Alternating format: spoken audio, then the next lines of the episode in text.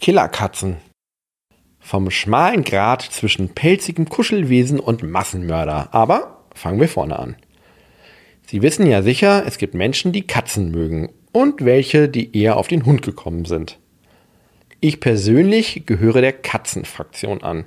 Und deswegen musste ich auch besonders schlucken, als ich die neuesten Zahlen der Charles Darwin Universität in Australien gelesen habe. Die Katzen auf der anderen Seite der Erde töten und fressen pro Jahr ungefähr 180 Millionen Säugetiere. 180 Millionen. Das sind Schätzungen, die auf Hochrechnungen zur Katzenpopulation beruhen und auf Überbleibsel im Kat naja, also in einer Katzenscheiße halt. 180 Millionen, das klingt ganz schön viel. Auf die Einzelkatze runtergerechnet wird das natürlich übersichtlicher.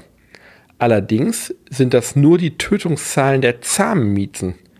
Wilde Katzen töten in Australien nämlich pro Jahr nochmal 815 Millionen Säugetiere.